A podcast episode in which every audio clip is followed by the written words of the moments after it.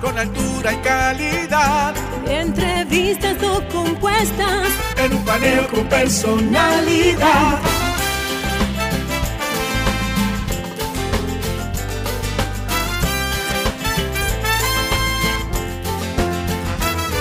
Un paneo con habilidad, encuentro e interrogatorio. Un paneo con agilidad, para lo importante y notorio.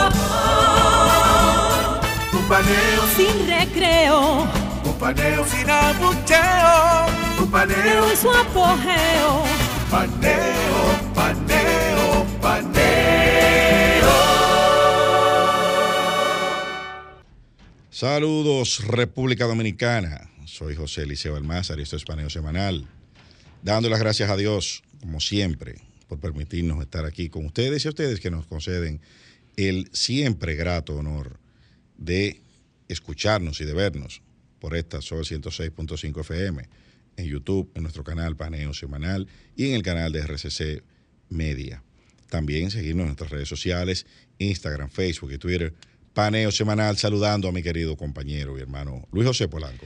Muy buenos días, Eliseo, y muy buenos días a todos nuestros amables teleoyentes que nos dispensan el favor de su audiencia todos los sábados de 10 a 12 meridiano en este su programa Paneo Semanal, realizando un paneo por todas las informaciones sí. del mundo y del ámbito nacional pero, ahora vamos a hacer un poco diferente, Eliseo. Eh, han dos años de gobierno. Claro. Y yo creo que, tiempo de mirar. que es un tiempo de mirar atrás. ¿Cómo? Porque dos años. Y no que no, dos años atrás, a ver desde nuestro punto de vista y del de, punto de vista de nuestro invitado más adelante cómo han sido las ejecutorias de este gobierno. Tú sabes que mirar hacia Tratando atrás. de hacerlo de una manera más eh, eh, académica, eh, científica, basado en datos. Cabeza más sin termocefalia. Sí, la cabeza exacto, un poco más. un poco sin emocionalidades o con las emocionalidades más bajas que uno puede, porque eso de que somos imparciales es, es falso, completamente imposible, de que ningún ser humano es imparcial de nada. Uh -huh. Y de eso, de eso, de eso que hay que cuidarse, lo que dicen que no. Exactamente. Entonces, Entonces, vamos a tratar de hacerlo, de hacer una retrospectiva de lo que han sido las ejecutorias de este gobierno. Bueno, pero eh, déjame empezar por decir que el no miren hacia atrás, que se hizo famoso, no miren para atrás, básicamente fue la, la frase. Sí se hizo famoso porque el presidente Abinader en un acto político dijo eso. Eh, mirar hacia atrás es una de las funciones que nos permiten movernos hacia adelante. Sí. Lo hemos dicho muchas veces, hay que, hay que conocer los la niños, historia, hay los que niños, analizarlas. Los niños, cuando comienzan a gatear, eso está asociado al control de, de su cuello, de mirar hacia atrás. ¿Por qué? porque los puntos de referencia son de donde él parte. Uh -huh. Él va de un sitio a otro, entonces mira, mira atrás a ver dónde estaba y así se va ubicando. Sí, sí. Las capacidades psicomotoras de, de los niños se entonces, desarrollan. Quien no mira hacia atrás, no tiene esa capacidad, es difícil que sepa para dónde va. Y, que, y es difícil que sepa si está realmente avanzando o, no. o para dónde está caminando. Si es para los lados, si es incluso hasta retrocediendo, sí. porque no sabe. Sí, sí. Entonces, Hay empezando que tener por ahí. puntos de referencia. El que no tiene puntos de referencia está perdido, literalmente. Ahora, yo lo entiendo al presidente también, porque ellos, ellos no habían gobernado nunca. Entonces, es imposible para ellos establecer un punto de referencia sobre una acción propia. Entonces, eh, eh, eso lo entiendo, aunque ya acabo de explicar por qué eso no conduce a nada positivo. Entonces, dicho esto, estamos ya a mitad de camino Sí. de, de esta gestión y es tiempo de, de que veamos qué tan diferente, eh, qué tanto hemos cambiado, Sí. eh, qué tan diferentes están las, las cosas en nuestro país y, y por dónde vamos. Sí. Entonces, a mí me gustaría que empecemos con el 16 de agosto de 2020. De 2020. Y, y, es, y es bueno y es muy sano también destacar o, o destacar los, a, los aciertos. Por supuesto. Y las fallas de toda gestión, porque eh, el que solo habla de desaciertos miente de alguna Claro, manera. claro. Y el que solo habla de aciertos también miente. Recuerda que en la vida no hay nada tan bueno que no tenga algo malo, ni nada tan malo que no tenga algo bueno. Así es. Eso, eh, eso, eso es así.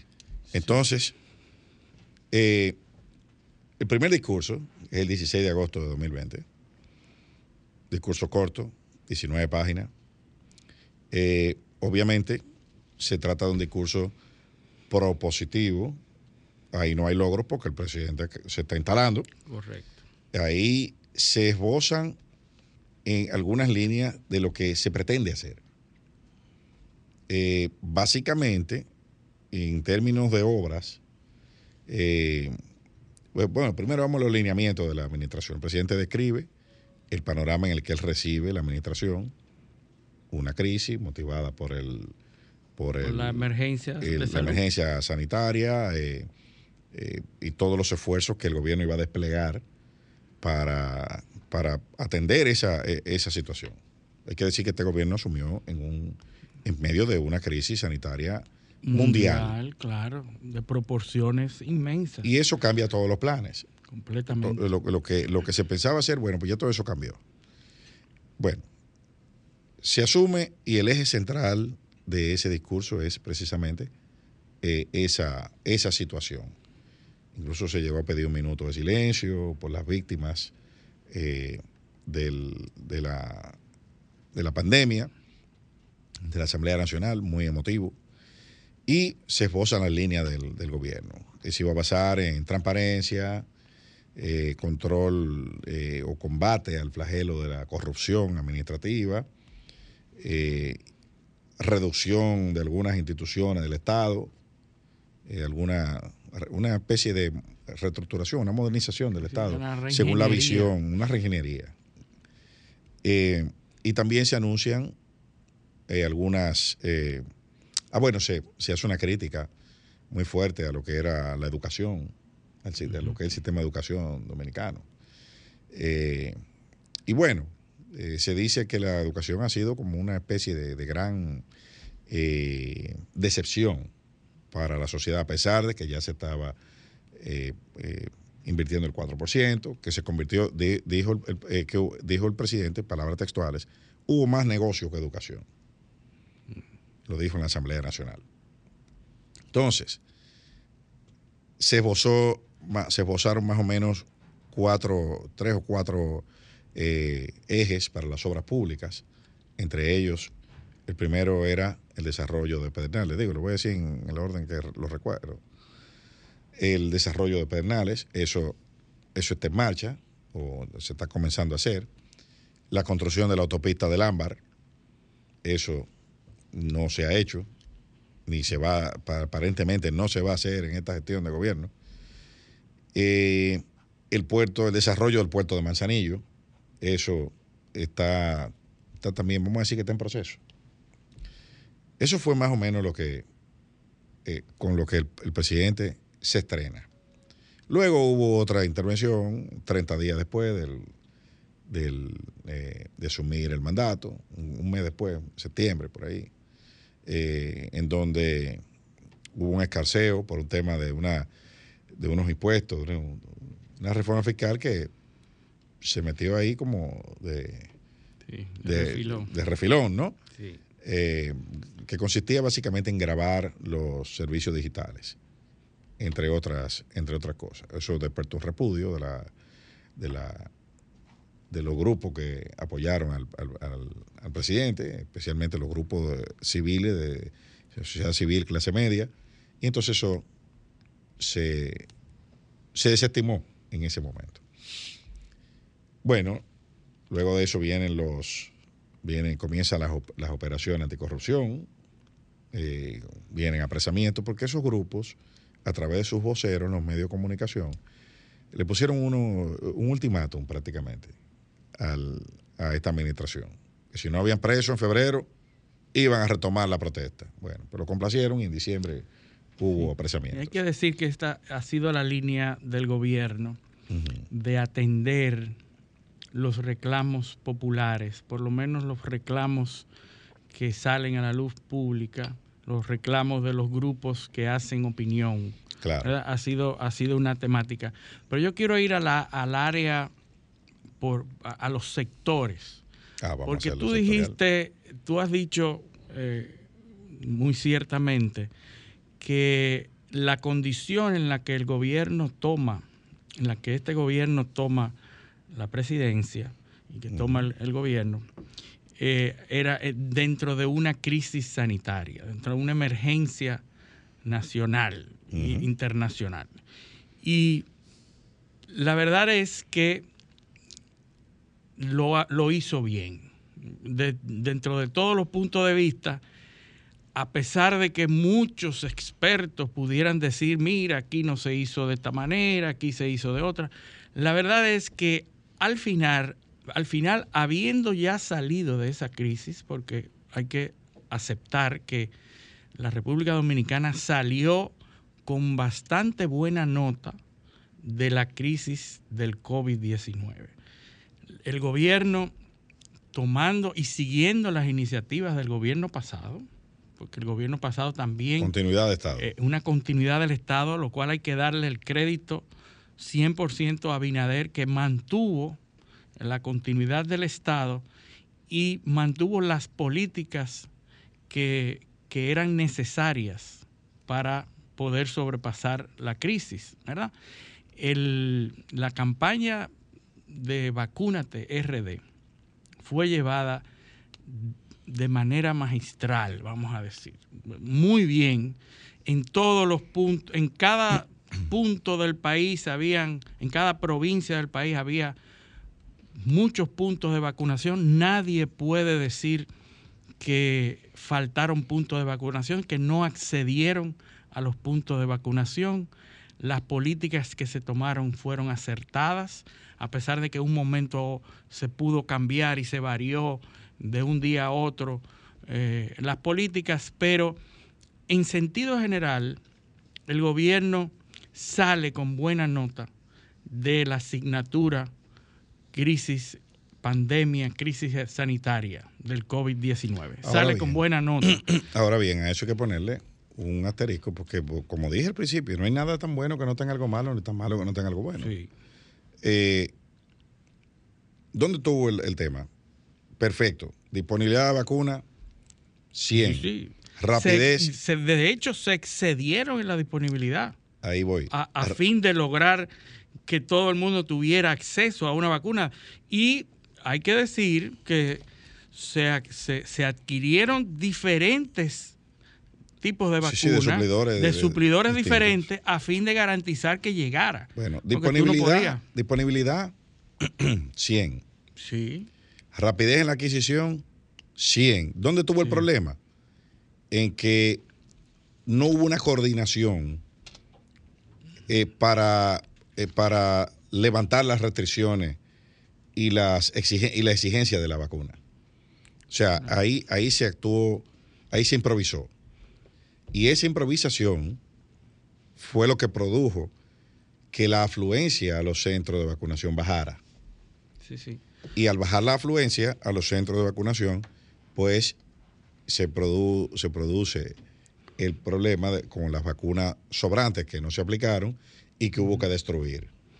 Sí, porque tienen una fecha de vencimiento y sin embargo la población se vacunó completamente con más de dos dosis en un 55%. Exacto. O sea lo cual ahí, falló. sí, falló porque en sentido general en el mundo el índice era 60. Exacto. Es decir, nos quedamos con unos puntos por debajo en la vacunación completa. Sin embargo, en al menos una dosis, nosotros igualamos el índice a nivel mundial, incluyendo los países desarrollados, los países que tenían la vacuna. porque ahí, había obligatoriedad. Correcto. O sea, se estaba aplicando el tema de exigir eh, la, la vacunación. Pero después, cuando se comenzaron a relajar las medidas, Sí, que no, que no había necesidad de hacerlo, porque en Europa, por ejemplo, quitaron todas las restricciones de circulación, pero se mantenía la exigencia de vacunas. Países que viven del turismo, como Italia, Francia, España, o sea, se mantenía la exigencia de, de- de- de- de tener los esquemas completos. Entonces, aquí, en, en nombre de la apertura, eh, por el tema eh, eh, turístico, pues eh, las medidas se relajaron y probablemente nosotros pudimos haber tenido mucho más de 60% con, con las tres dosis. Pero bueno, eh, esa es la... la, la- en- Sí, en pero eso, al, al final el balance es positivo. el balance es positivo y Sí. eso hay que hay que Hay que darle reconocerlo. Hay que reconocerlo al gobierno. Tuvo incluso en la parte tecnológica de la cual yo soy muy observador, se implementaron medidas que fueron positivas. Es decir, el manejo que se tenía de quiénes se vacunaron y quiénes no fue también con notas sobresalientes, con notas buenas, Considerando... considerando los- las dificultades, Exacto. porque en todos sitios hay dificultades. Ahora, el hecho de que se haya adoptado una metodología y que se hayan aplicado, eh, se hayan aplicado eh, tecnologías de la información en el, en el manejo de quiénes se vacunaron y quiénes no. Y yo que lo he visto desde atrás, desde el punto de vista de- del técnico, sé que se implementaron muy buenas medidas. En algunos sitios fallaron, en algunos sitios no aparecían las personas los récords, pero eso pasa en todas partes, en- incluyendo los países desarrollados. Sí. Se implementó una medida de registro digital. También hay que darle crédito a, a- a la presidencia de la República, específicamente eh, el, viceministro de, de- de Políticas Digitales, que implementaron medidas eficientes con respecto a, a esa, a esa campaña de vacunación. Efectivamente, como tú dices, quizás se relajaron a destiempo y eso permitió que la segunda y tercera dosis no se, no se completaran. Pero bueno, e- era, era, era, una, eh, era poner en una balanza. Sí. Tú tienes que recuperar la actividad económica, Sí. que depende en gran medida del turismo, y, y- y- y hacer un balance entre proteger a la población también. También. Entonces, ahí yo creo que se lograron ambas. Porque el Así. turismo, pues, eh, eh, arrancó a nivel mundial y nosotros también hemos, hemos tenido un desempeño. Mucha propaganda también. eh, Sí, eh, sí. Le han puesto un poco de esteroides a lo que, Sí. a lo que está Y sucediendo. eso, y eso hay que decirlo también, una, una constante en esta administración es el exceso de propaganda, el exceso de publicidad. la exageración. la exageración en la publicidad que fue muy criticada en, en- en gobiernos pasados, pero esta- estos niveles, es tanta la, la publicidad y la cantidad de información que incluso se contradicen. Lo que pasa una es con Luis, otra. que al parecer alguien o muchas mentes de las que dirigen eso entienden que los logros no son obvios Sí, y que tienen que convencer a la gente de que eso se ha logrado. sí, sí. Entonces se ha recurrido a la saturación, eh, un, un exceso de utilización de la figura del presidente. Eh, eh, eh, una cosa sin precedentes. O sea, Sí, sí. a- aquí, aquí hemos visto Yo creo que se está un incluso... sobreuso de la se, figura. se- se está regularizando ya, porque ya el presidente no está hablando tanto, pero al inicio hablaba Claro. interdiario. Exacto. No, no, él, ha dejado de hablar, pero el uso de su imagen Sí. continúa, porque es que eh, eh, aquí no hay, o sea, el gobierno no tiene vocería. Sí, bueno, El- el- el, eh, tiene vocería, lo que pasa no, no la usa. no la usa. No la usa y el vocero del, del- del- del gobierno. Aquí lo que se dedica es a, eh, a- a- a- que es el segundo, que por cierto son dos voceros, lleva dos voceros en dos años. Sí. eh, porque primero era la, la actual ministra de Cultura, Milagro Germán, y ahora es el señor Homero Figueroa, que es el segundo vocero en dos años. Entonces, eh, ahí tú te das cuenta de que hay un, hay un tema con la, con la vocería. Y cuando tú ves que el vocero actual que vino a sustituir al anterior por, por, por problemas en la comunicación, se dedica a intercambiar tweets respondiéndole a dirigentes de la oposición sobre cosas que el presidente todavía no ha dicho. Eh, o sea, hay falta coordinación. Siempre ha faltado coordinación entre la vocería del gobierno y el presidente o la línea de gobierno. El, presidente no ha dado, no ha dado ninguna cifra todavía porque va, a hablar el, martes, es lo que se espera que, lo haga. Entonces un dirigente de la oposición, Juan Ariel Jiménez, eh, eh, vicepresidente del Partido de la Liberación Dominicana, dijo que le espera la cifra para contrarrestarla con cifras. Ah, bueno, pues entonces, ¿qué hace el vocero de la presidencia? O se pone a contestarle, a decirle que, la cifra de la bala, el PLD, etcétera. Un debate fútil, o sea, sin necesidad. Espera que tu jefe hable y que el otro conteste y entonces tú le contestas. Eh, eh, pero no, no, no hay necesidad eh, de, eso, de, ponerse a, ese... Pero hay, hay otro tema que, que lo hemos querido traer precisamente para exaltar los logros y felicitar los logros del gobierno, primero, antes de, poder de, ser crítico, vamos, vamos uno y uno. Pero hay una, hay una cosa que me llama la atención y es cómo percibe el mundo a República Dominicana. Porque una cosa es lo que nosotros sabemos internamente y sabemos los chismes internos y la cosa. Pero al fin y al cabo, una buena gestión de gobierno lo que hace es proyectar a la República Dominicana y situarla en un contexto internacional.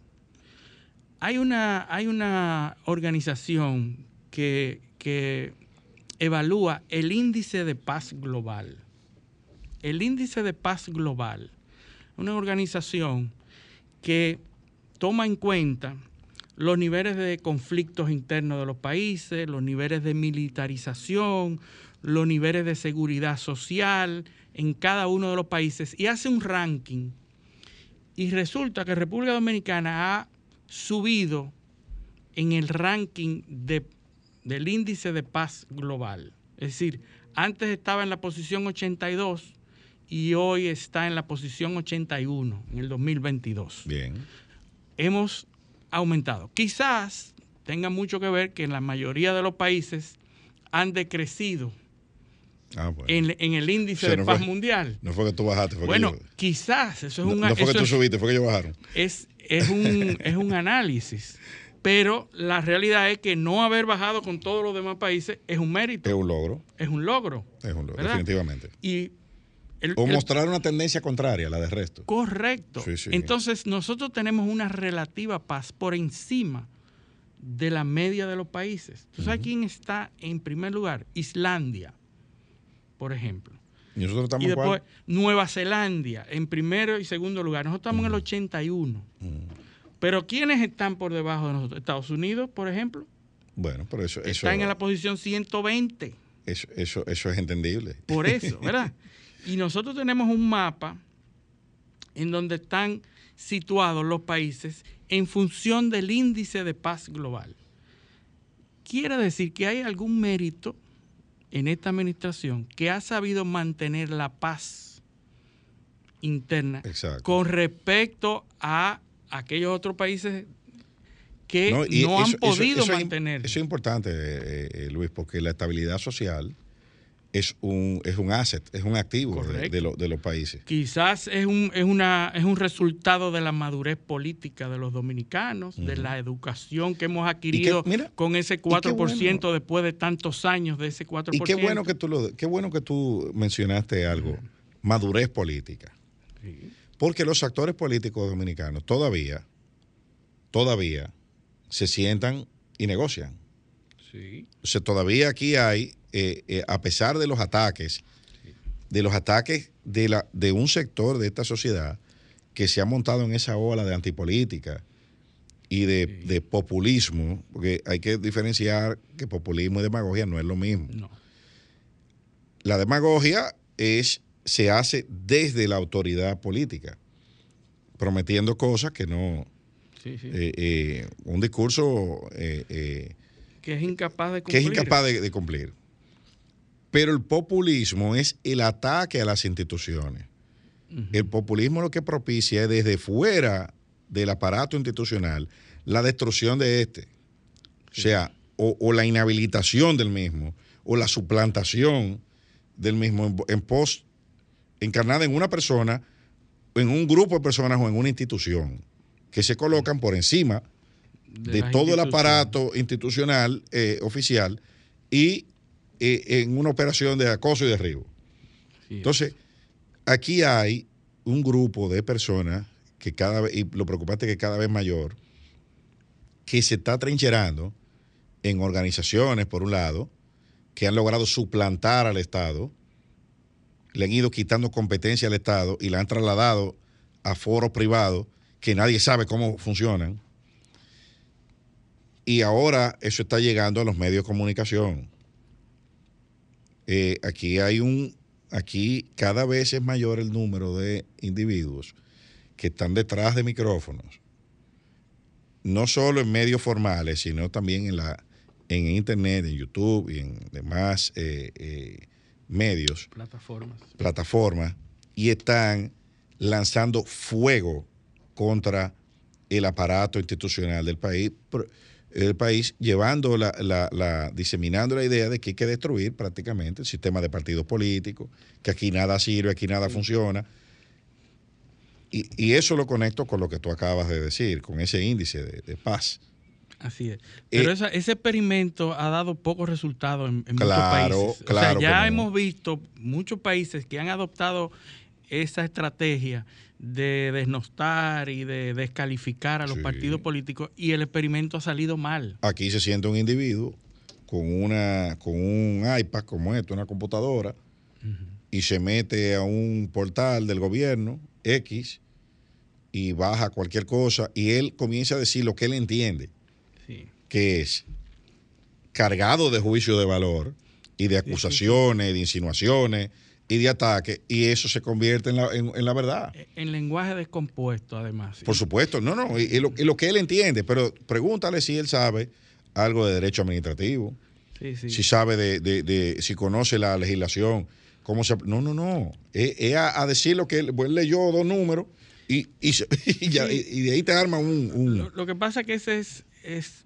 la medida del- de, los tiempos, la, la- la señal de los tiempos. Eso es lo que está pasando en todo el mundo. La gente se ha empoderado a través de las plataformas y entonces llega a pensar que esa llegada, esa... eh, esos son votos. que esos que así es que son las cosas, porque Ajá. las ve desde ese punto de No es vista. porque está atrapado, sin tomar en cuenta todas las demás cosas. no es porque está atrapado en una caja de resonancia Sí, sí, con un sí. solo, es un mantra. Correcto. O sea, un- Pero un- eso está pasando en todas partes. Por supuesto, Eso por está supuesto. pasando en todas partes. Y esa desestabilidad y ese nivel de índice de paz global que nosotros vemos en la mayoría de los países se debe en base a eso, a, esa, a esas voces que desestabilizan y llegan a formar una narrativa diferente y, e irreal, Sí, ¿verdad? De Ah. las cosas. Y entonces eso provoca a distorsionar. Y entonces, era- entonces ya, ya tú sabes que se Correcto. convierte esto en la caverna de Platón. Entonces, la idea es que esa gente que no se le puede coartar su derecho a decir disparates, porque todo el mundo tiene derecho a decir disparates, Sí, ¿verdad? paradoja, ¿no? Es una paradoja.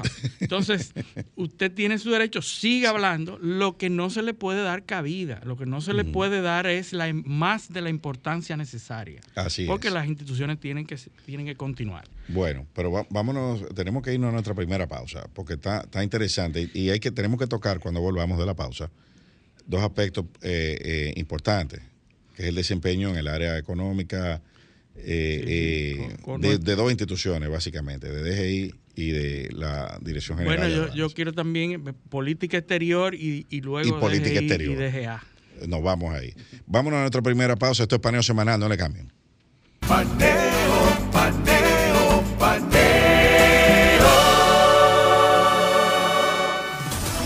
Sol 106.5, una estación del grupo RCC Miria.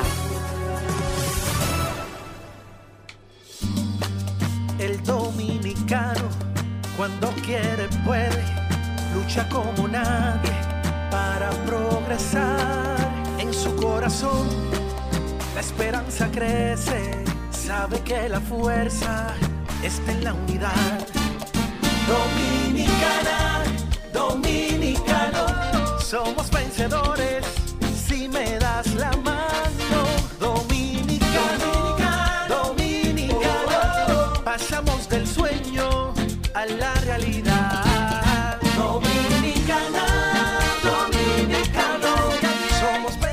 es como una carrera, una sola, en la que cada día damos la milla extra y seguimos transformándonos, porque lo más importante no está en lo que hicimos, sino todo lo que hacemos para ser invencibles.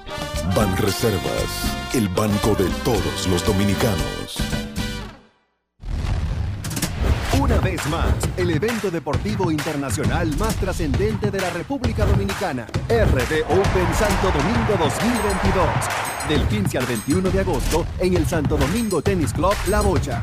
Más de 60 jugadores profesionales competirán por la corona y 160 mil dólares en premios en el torneo de tenis ATP Challenger más importante de Latinoamérica, el RD Open 2022.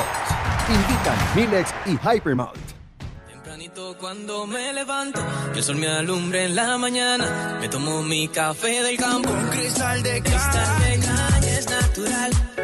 Caña al 100%. La prefieren en la ciudad y en el campo también. Azúcar cristal de caña, naturalmente dominicana, disponible en supermercados y colmados en todo el Sol país. 106.5. La más interactiva. Paneo, paneo,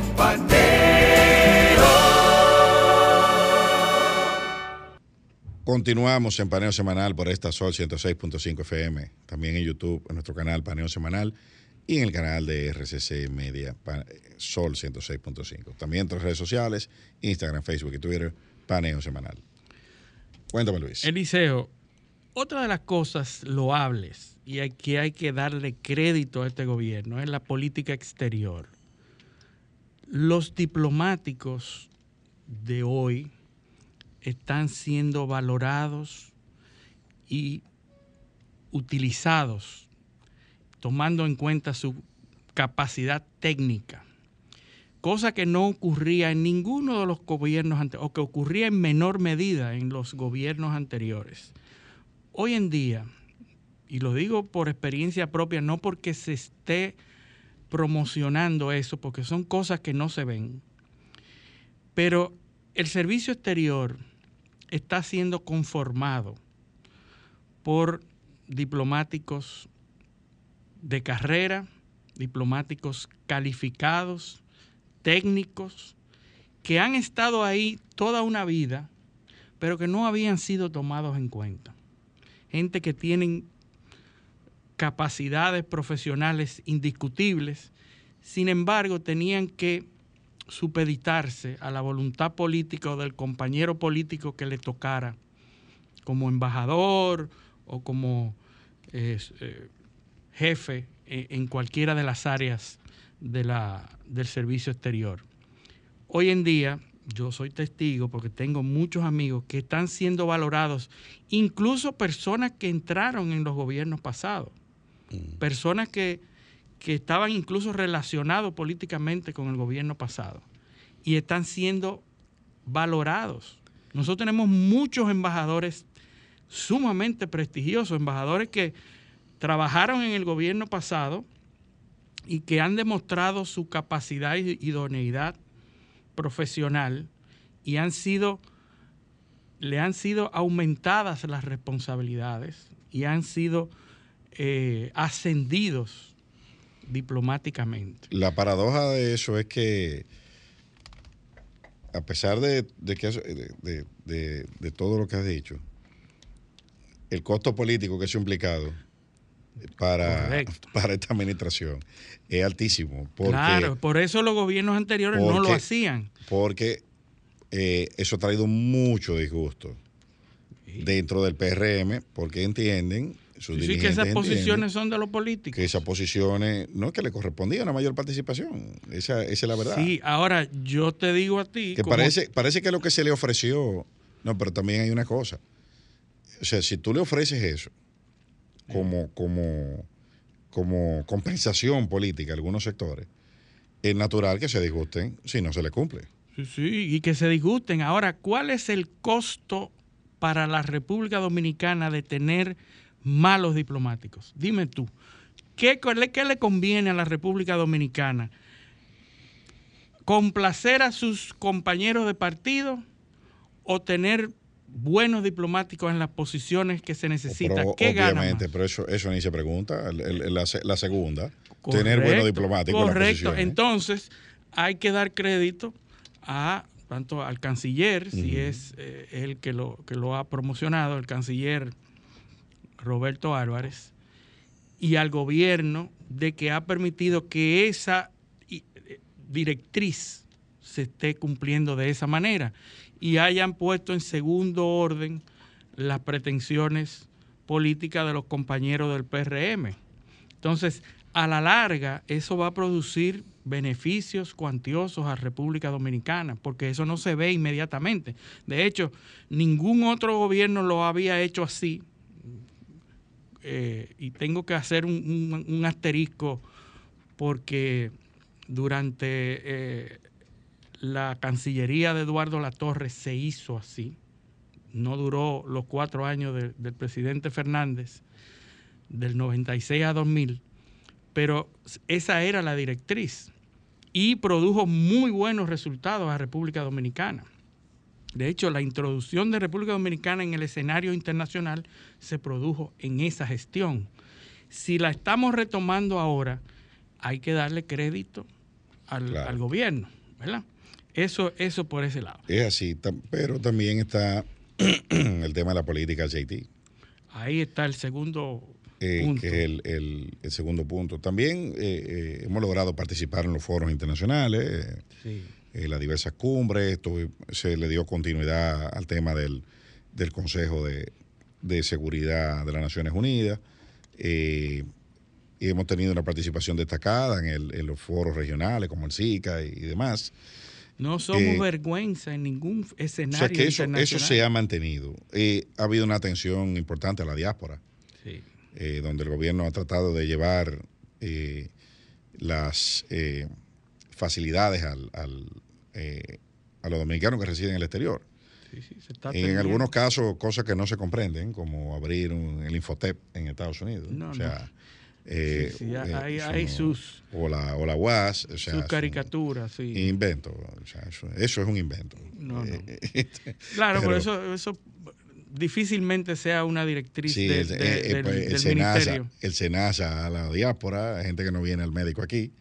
Que vive allá, entonces... Son gente que, que, son creativas. Sí, invento. invento. inventando, inventando para hacer anuncios para salir bonito en la foto. Pero hay que decir, eh, cuando tú hablabas de Haití, sí. yo creo que el presidente, y ya estamos viendo los, los resultados de eso, ha sido valiente en su posición frente a Haití. Ha sido valiente por lo menos en su discurso, ¿verdad? en las iniciativas, eh, la, la, la, muralla, la pared fronteriza se está realizando que en el discurso haya dicho que en dos años iba a estar lista, eso es una cosa. Sí. Pero hoy en día se está haciendo, hay una intención marcada y se ve de que eso, se va a realizar y se está haciendo. Eso continuidad de Estado, porque eso empezó en el gobierno anterior. Bueno, en, el gobierno anterior había la, duda de que si debía ser y que no debía ser. Hicieron varios kilómetros de, muro. Eh, eh, eso comenzó ahí. Que ahora se le haya dado otra otra, otra dimensión y otra connotación. U otra, un relanzamiento, eso, en eso, eso no se, eso no se discute. Ahora, tenemos el problema migratorio, eh, que no ha sido abordado. Eh, eh, ahí, ahí la nota no es buena. eso no ha sido abordado de forma inteligente, ni de forma responsable tampoco. el Vimos declaraciones tremendistas eh, anunciando deportaciones masivas y demás, pero no hemos visto ningún esfuerzo por organizar el, movimiento de personas en la política migratoria. En eso aquí no se ha hecho absolutamente nada y tenemos que decirlo con, responsabilidad. Además de que eh, todavía aquí se está, eh, aquí no se ha sentado, no, no, o sea, la- las autoridades no se han sentado a explicarle al país, a quien lo quiere escuchar y a quien lo puede entender, qué es lo que ha pasado aquí en los últimos 20 años con el tema de la, de la migración. ¿Qué es lo que ha pasado? Sencillo, la República Dominicana tiene una, tiene una economía que crecía entre un 5 y un 6% al año. Mientras en el, en el lado de nuestros vecinos la situación se deterioraba. O sea, eran dos, dos, eh, do- dos fenómenos que estaban sucediendo en, en, eh, con tendencias eh, invertidas. Mientras aquí la economía crecía y mejoraba, allá, ¿Qué, qué es lo que La- provoca la movilidad? por supuesto, por supuesto, después se va a la minustad. Eso se queda no solo con una crisis económica, sino con un desorden, sin seguridad, sin nada. Es lógico que, eh, que busquen, que busquen eh, desplazarse, ¿no? Las personas. Y no solo fue para acá, eh, eh, también incrementó el número de, de nacionales haitianos eh, hasta en Chile. O sea, donde quiera se, arma- se Sí, porque armaron la movilidad se produce cuando hay un país con menor índice económico que otro. O sea, Por- nunca hemos visto un país de mayor índice migrar hacia un país de menor Pero índice económico. entonces, entonces viene el discurso político. Fulano llenó esto aquí de haitiano. Eh, es que eso- no, eh, no es eso. Entonces, desde el gobierno, eh, esa narrativa hay que sacarla de, de, de- de la palestra y comenzar a explicarle científicamente a la gente qué es lo que ha pasado aquí, para, para que entonces sepamos cómo es que lo vamos a manejar. Pero todavía aquí no hay ningún, no, no hay ningún plan para eso ni mucho menos, eh, y si no hay plan, mucho menos habrá acciones. Montar a haitiano en una guagua y mandarlo para la frontera, eso no es. Ni, ni, ni- eh, porque lo que sea, ¿qué sale? Cuando usted vaya a hacer un operativo de eso, ¿qué sale? Bueno, un video montando a una señora, dándole palo, el otro. Y entonces, eso, eso, o, o un tiroteo en la frontera. o un tiroteo, una- o sea, aquí hay que decirle al dominicano que gran parte de nuestro comercio exterior se hace por ahí. Se hace por ahí. Entonces, nosotros no podemos vivir de espalda, de espalda a eso. y que al comercio le conviene ese Bueno, intercambio. Es que no sabemos a quién es que le conviene ese des- Bueno. el desorden. El desorden no, yo estoy hablando del, del comercio porque nosotros estaríamos de espalda a Haití Lógico. pensando que a nosotros no nos conviene nada que tenga que ver con Haití. Claro, porque esa es la narrativa con la que se ha manipulado. pero a no es todo el así. mundo. No, pero por Sabemos supuesto que el- al comercio dominicano le conviene tener a los compradores haitianos, ese mercado haitiano, Por le supuesto. conviene. Ahora, hay otro sector oscuro que le conviene traficar con el paso de Claro. haitianos El a desorden. República Dominicana, El el, desorden. desorden. Y es, es ahí donde hay que atacar. Sí, porque cuánto, cuánto, por ejemplo, cuántos hacendados presos por contratar mano de obra ilegal o sometidos a esto? ninguno. ¿Cuántos ingenieros por, la- por contratarlo en la ¿Cuántas construcción? empresas Tampoco. no cumplen la ley de eh, las Sí, leyes del laborales? 80-20. El Del 80-20. 80-20. No la cumplen. Que dicho sea de paso, dicho sea de paso, aquí hay muchos sectores porque hay una gran afluencia de, de trabajadores extranjeros no regulados donde no se cumple. Pues es una regulación, yo te voy a decir una cosa, es una regulación absurda. ¿eh? Y eso no responde a, la realidad. Eh, el, el libre desplazamiento de la mano de obra eh, es, es determinante. Sea, usted tiene que tener la potestad de contratar recursos humanos calificados, venga de donde venga, sin que le pongan a usted una camisa de fuerza. Pues hay empresas, hay empresas, por ejemplo, en tu sector, tecnología. Yo no necesito tener una, una estructura masiva o, numerosa de, de- de recursos humanos. Yo necesito recursos humanos calificados.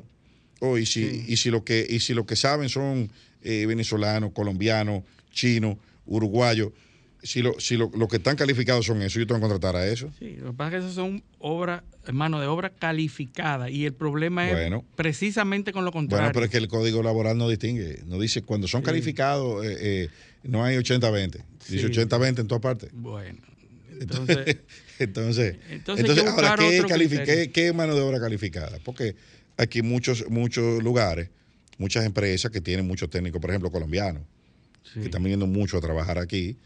Eh, eh, entonces, eh, eso, eso, es eso mano de obra calificada. Sí, Eliseo, pero el kit del asunto es el beneficio a las empresas de contratar esa mano de obra. ¿Cuál es el beneficio?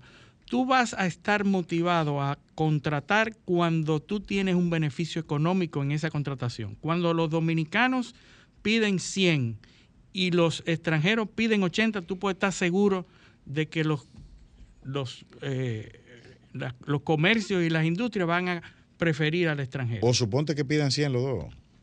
Bueno, Pero es que aquel está más es que preparado ese- que el de aquí. Es que ese no es el caso, porque si pidieran 100 los dos, se cumpliera la ley.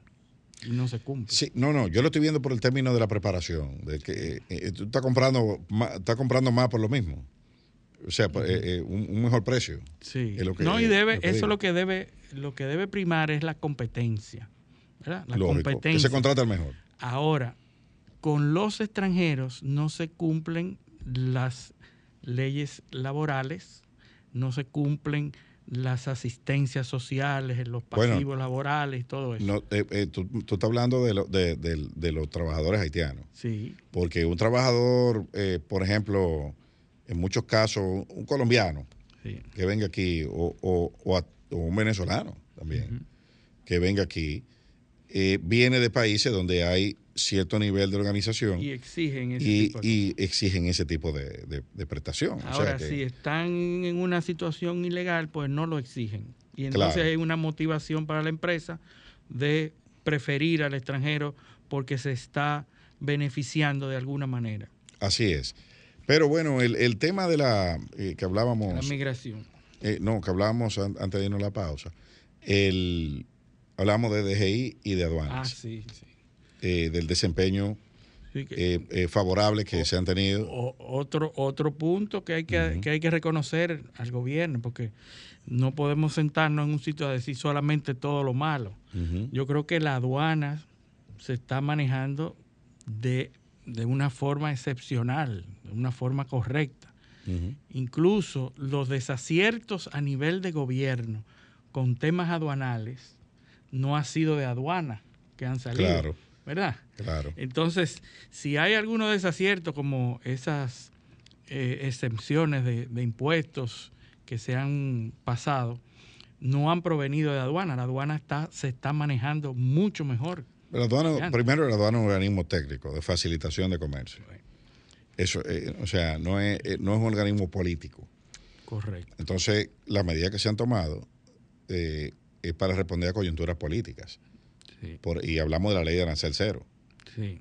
que básicamente es un tema para contrarrestar un, un fenómeno de, de inflación que venía golpeando eh, y que sigue golpeando, porque esa ley no, no ha logrado absolutamente nada. Sí, ¿no? y, a, y a la cual sabemos que aduana se opuso en algún momento. Eh, por supuesto, por supuesto.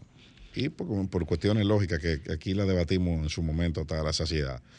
Pero Sí, sí. eh, No, y felicitamos a la aduana por su, hay que por su felicitarlo. ejecutoria. No, y además han, han logrado, eh, han logrado la, que la gente tenga la visión de que es un organismo, que es un aliado, Un aliado. sí. eh, no- que no es tu, no, no, No es tu que- enemigo. no hay que temerle Sí, eh, sí. A, a hacer negocio y a, y a tener sus cuestiones de forma transparente y al mismo tiempo ha logrado aumentar las recaudaciones, que eh, es, es uno de sus roles primarios. Claro, ese aumento se ha visto eh, eh, eh, en gran medida se debe al- a los temas de inflación. El, el aumento de los fletes eh, ha- tiene, un, es un- tiene un gran peso en, la, en el aumento de las recaudaciones y, y del ITEVI también, por la inflación, por el aumento de los precios de los bienes importados. Pero la gestión ha sido buena, eh, una gestión sin escándalos eh, y donde se está trabajando. La DGI por igual. Eh, la DGI también, un organismo técnico, eh, da mucha, o sea, están dando muchas facilidades para los contribuyentes. Hay cosas que eh, eh, hay que mejorar Claro. eh, en los, sobre todo en los portales digitales y, y- y en la y en que el ciudadano entienda un poco más. El contribuyente él tiene que ser más friendly, más amigable al, al contribuyente. Lo que, Sí, eh, pero los niveles técnicos, como pero tú a nivel dices, técnico, eh, son excepcionales. El personal que trabaja ahí, y hay que felicitar al gobierno porque ha mantenido a esos técnicos ahí. sí, ahí no hubo. No eh, hubo grandes cambios, siguió y siguieron los ahí, técnicos más ahí hubo calificados. continuidad de Estado. Correcto. Y, y como debe ser. Como debe ser. Y ahí se han mantenido y hay que felicitar porque los niveles técnicos que hay dentro de la DGI son excepcionales, sobrepasan a todas las, las demás instituciones del Estado. Y ahí también hemos visto un incremento en las recaudaciones, eh, pero que se debe en gran medida a los mismos factores que mencionamos en el tema de aduana. Ahí hay un. eh, el, el tema de la inflación hace que el la recaudación de ITEVI eh, suba. Sí. Hay que Sí, ver. pero han logrado retener la, la- la evasión también, porque cuando Bueno, hay más inflación te- se tiende más a la evasión. Lo que bueno, eso, eso habrá que medirlo eh, en su momento, porque ¿qué sucede? Que tú tienes la misma, la- eh, tú tienes que ver cuánto, cuál es la base de contribuyentes que tú tienes, si ha aumentado, si ha disminuido, o sea, eh, son muchos factores. ¿Cuánta gente tú has logrado formalizar? Sí. Porque recuerden que nosotros vamos, estamos en el 2022, a- apenas estamos viendo lo que sucedió en el año post pandémico. Sí. O sea que todavía, Los efectos. todavía nosotros no, estamos en los niveles normales donde tú puedes decir, bueno, hemos avanzado en la lucha contra la evasión, tantos puntos. No, porque todavía la economía está en, en ese sector, los resultados se ven, probablemente el año que viene podemos ya tener una idea más clara de qué está sucediendo con los contribuyentes dominicanos, eh, eh, por dónde va el nivel de formalización. Me preocupa mucho y es algo que, que, que también hemos analizado aquí, el aumento de la informalidad durante la pandemia. Eso sí. Eso puede, puede tener unas repercusiones sobre esa gestión Revertir el avance que ya estábamos experimentando O- anteriormente. o que se haya ralentizado, porque lo Sí. que no hemos visto es que, la, que esa gente, o sea, que esos niveles de informalidad han bajado.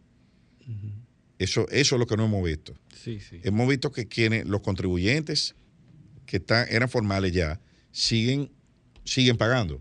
Y probablemente están pagando más. Sí. Porque, ¿Por qué? Porque la actividad económica se ha, se ha, eh, eh, eh, está eh, abierta la economía. Pero hay que ver, de esos que se fueron a la informalidad, ¿cuántos regresan eh, a, a- a ser contribuyentes activos? O sea, es un, es un tema. Hay otros retos, hay una norma que se está discutiendo ahora, que está en proceso de consulta, que es la de los impuestos a los servicios digitales.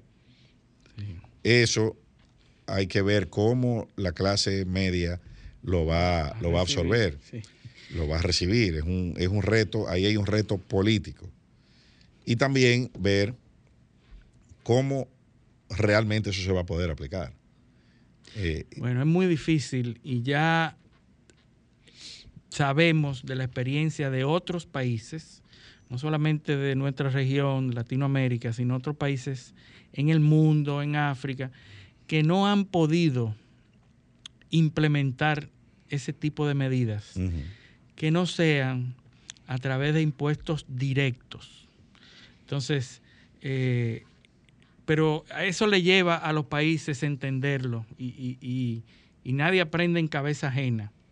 Pero, nosotros, nosotros- debiéramos ver nosotros todo lo que hemos visto en, otros todavía, países. nosotros todavía no hemos logrado que la gente pague la luz aquí. Sí. O que pague la luz conforme. Sí. Claro que el servicio es malo. No, no. Y, y- y así como hemos visto eh, todo este tiempo que llevamos el programa con puntos luminosos en la, en la administración, así hay puntos oscuros. Claro. Y uno de esos puntos oscuros es la luz. El, el sector eléctrico. Sí, claro. Sí. Falta de- hay falta de luz. ¿Qué, ahí. qué- qué paradoja? Bueno, claro. El sector eléctrico, el desempeño ha sido eh, Fatal. eh, mediocre. Sí. No, eh, o sea, usted encontrar las pérdidas en, en- en alrededor del 30% y llevarlas sobre los 40 puntos porcentuales en solo dos años, eso, eso es incompetencia, Inaceptable, inaceptable. eso es inaceptable, eso es revertir todo lo que se había hecho aquí. Sí, sí. Así como hemos avanzado en muchas instituciones, ahí hemos retrocedido.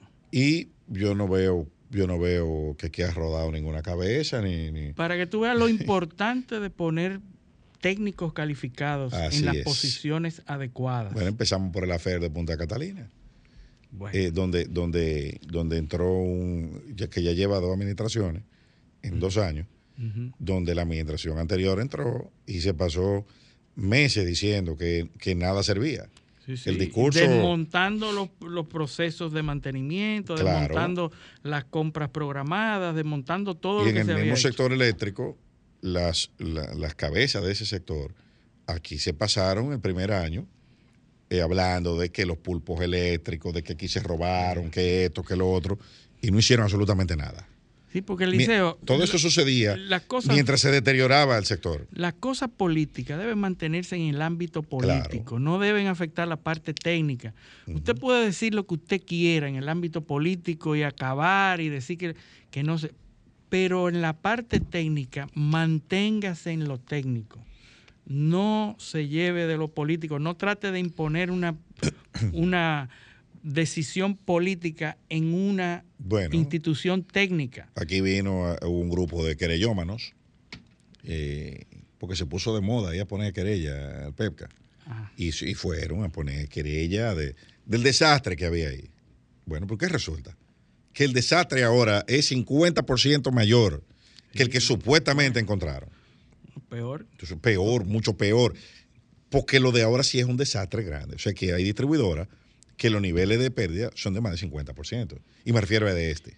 Y eso está eh, mantenido, subvencionado por, el, gobierno. Por, supuesto, el, subsidio eléctrico es insostenible. Se intentó desmontar ejecutando el pacto eléctrico, pero solo una parte, que era el, de aumentar la tarifa. Lo de, lo de reducir los costos operativos a la distribuidora, bien, gracias. Eso no. Ni las nóminas, ni nada de eso. No. Eso, eso, fue, eso fue visto como un botín de, los compañeros del PRM. y ahí están los resultados. Y los aumentos de salario. Ahí están los resultados. Eh, ya, ya, se, ya se fue el superintendente, ha habido que hacer movimiento, pero el presidente luce como sin. No, lo veo, yo no veo cuál es el plan en, el sector, en el sector eléctrico. Eh, y, y, uso esa palabra plan, porque eso era era algo que el presidente, tenemos un plan, tenemos un plan. Bueno, pues yo no veo cuál es el plan en el sector eléctrico. Yo pienso que él está atrapado. Veo el mismo ministro de Energía y Mina, que eh, veo lo mismo, las mismas cabezas en las redes. Eh, yo veo lo mismo. Entonces, ahí tiene que haber movimiento necesariamente eh, y, una, y un cambio de dirección, porque por donde van, y ahora con esa, con esa sentencia del Tribunal Superior Administrativo que deja sin efecto eh, parte de lo que de los aumentos de la, de la tarifa eléctrica que eh, una parte, pero la otra otra otra parte la había dejado el presidente sin efecto por una decisión y una resolución de la superintendencia. Entonces ahora está de la superintendencia de electricidad. Ahora estamos en cero prácticamente. antes de empezar la gestión. O sea, ahora no hay pacto eléctrico. Eh, no, no, hay, no hay aumento de tarifas, no, hay, no hay ninguna eh, eh, solución a, corto plazo. Pero tenemos que ir a nuestra segunda pausa y cuando volvamos de la pausa, venimos con nuestro invitado que está aquí, pero vamos a hablar unos minuticos antes de, que, de entrar con él sobre los temas de las reformas institucionales y los temas de corrupción. Pero eso lo hacemos cuando volvamos de la pausa. Esto es Paneo Semanal, no le cambie. Continuamos en Paneo Semanal por esta Sol 106.5 FM. También en YouTube, en nuestro canal Paneo Semanal y el canal de Sol 106.5. Así como en nuestras redes sociales, Instagram, Facebook y Twitter, Paneo Semanal. Eh, siguiendo con el tema de los dos años, dos puntos. Reformas institucionales. Eh, me parece a mí que ahí el gobierno, eh, vamos a decir, no tiene mala nota, tampoco buena, porque no se ha hecho ninguna reforma. Eh, a pesar de las promesas. Sí, bueno, aquí se prometió refundar la República el 16 de agosto del 20, pero eso no ha sucedido. Eh, tenemos, se aprobó una ley de extinción de dominio, pero eso no es una reforma institucional, realmente. Eso es una, una cuestión, es una herramienta para eh, eh, judicial, pero aquí no se ha reformado ninguna de las, eh, de las instituciones, se habló incluso hasta de una reforma constitucional se planteó para el tema del Ministerio Público Independiente. Eso murió en alguna gaveta de, la, de la administración. Tampoco se ha reformado lo que es el, el tema de la función pública, la ley 4108, sigue vigente. La ley no hay, eso no se, no se está discutiendo, eso no, no hay ni siquiera una agenda para eso. Eh, también está el tema de la ley 340-06, es de compra y contrataciones públicas. Eso tampoco se ha hablado, pero no hay una, una dirección firme eh, hacia allá. Tampoco se ha reformado la ley de Cámara de Cuentas, que la ley 1004, ni la de Contraloría, la, que rige la Contraloría General de la República, que es la 1005. Eh, eso ni siquiera se está discutiendo. Eh, se han aprobado muchos fideicomisos, muchos préstamos en el Congreso. Eh, eso, esa ha sido la, la, la temática. Eh, se aprobó la ley de fideicomisos públicos, pero igual, después que se aprobaron ya todos los fideicomisos que el gobierno tenía interés. O sea que eh, es una, una, no hay, en, en el plano institucional, y yo espero que eso cambie en los próximos dos años, no hay... tienen tiempo de, de cambiar. Sí, hombre, tienen Dos tiempo. años. Hay tiempo hasta para morirse, como dicen. Eh, hay tiempo para todo. El, el último punto, antes de entrar con nuestro invitado, es el tema de la, del- de la lucha contra la corrupción. ¿Y por qué lo conecto los dos puntos? Porque en los expedientes que han sido sometidos a, la- al- a los tribunales, que por cierto son cuatro expedientes nada más, eh, una corrupción supuestamente donde aquí se lo llevaban todo, donde aquí no, no servía nada, pero lo robaban todo, pues resulta que a mitad de mandato solo van cuatro expedientes. Cuatro expedientes, con, pero de hay los, muchos implicados. De los cente- sí, no, una guagua de gente, mucha gente, eso sí. Y muchas páginas, muchos papeles, muchas cosas, pero eh, hasta ahora eh, eh, no se corresponde. O sea, es como si la montaña hubiese parido un ratón. Eh, de, de, de 400, 300 expedientes que había, solo se ha podido llevar cuatro a juicio previo. Y, y hay informes de que no han sido notificados. Mm. los- no, hombre, no. Con, muchísimas falencias procesales. eh, de, de- imputados sin notificar, hasta pruebas notificadas de forma defectuosa en unos discos duros que, con documentación que no abre. Bueno, una, una cuestión eh, macondiana totalmente. O sea, eh, eso ahí, ahí, eso ha sido más. Hay gente es el que. Ministerio Público Independiente. Hay gente que está es- conforme con eso. Bueno, pues perfecto. no se Yo le lo puede felicito. imputar al, al gobierno eso, porque si es- son Bueno, independientes. son independientes, pero, pero no son independientes. Ves, eh, pero bueno, eso, ese, ese otra, ese otra discusión. Ahora, en esos cuatro expedientes, cuatro, y vuelvo y repito el número cuatro, que es lo que hay en los tribunales, ¿qué es lo que se ha visto?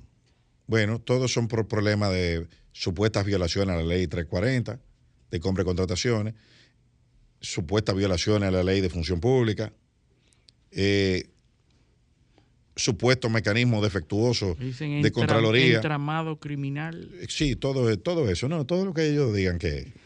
Ahora, si ese es el común denominador en todos los expedientes, ¿por qué como administración tú no te abocas a reformar las legislaciones que tienen esos huecos para que no se produzcan esas prácticas? Pues no, porque eso no interesa a nadie. Eso no interesa a nadie. Vimos que el, el ministro, el, el ex ministro de Educación fue con un folder allá a, a la PEPCA, a la PEPCA para que lo investiguen por un tema. O sea, aquí investigación custom made.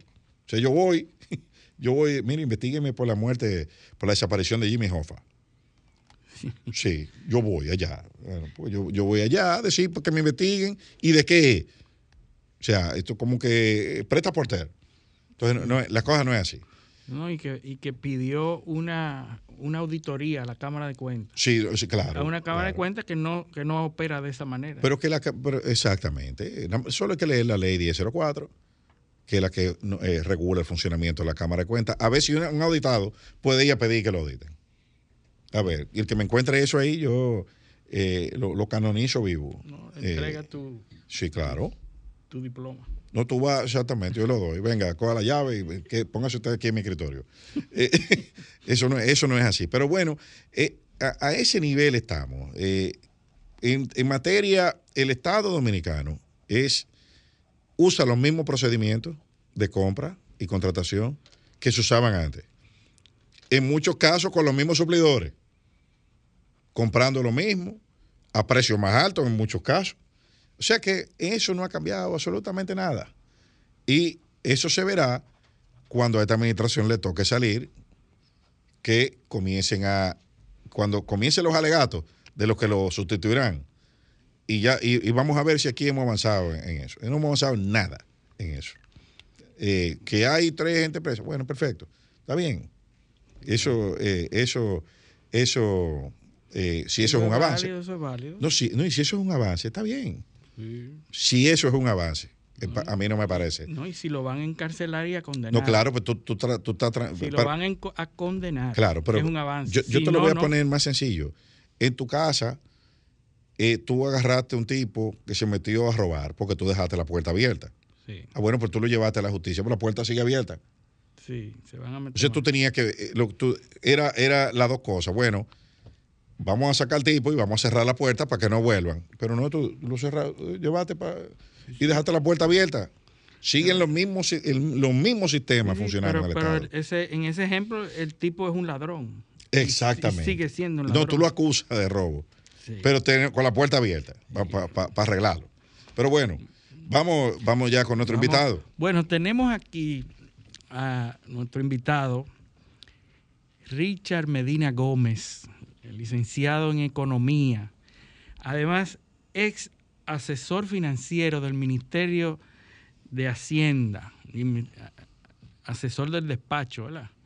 Y además es miembro del Comité Central del Partido de la Liberación Dominicana, además de ser uno, de los técnicos más calificados que con lo que contamos en República Dominicana, sangre nueva eh, de los políticos que representan la sangre nueva, lo que nos van a dar las esperanzas de tener eh, gobiernos eh, técnicos y gobiernos capacitados. Así que bienvenido Richard a tu programa Paneo Semanal. Muchas gracias Luis Eliseo, para mí es un placer estar aquí con ustedes, primera vez que estoy y le mando un fuerte abrazo a todos los que nos escuchan o nos siguen a través de las diferentes plataformas de RCC Media. Bueno Richard, primero agradecerte la, la el que acudas a nuestro llamado.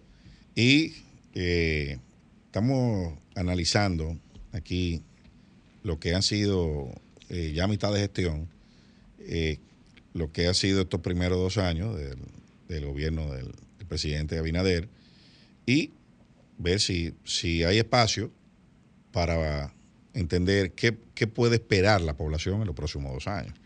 Entonces, vamos a ver una cosa.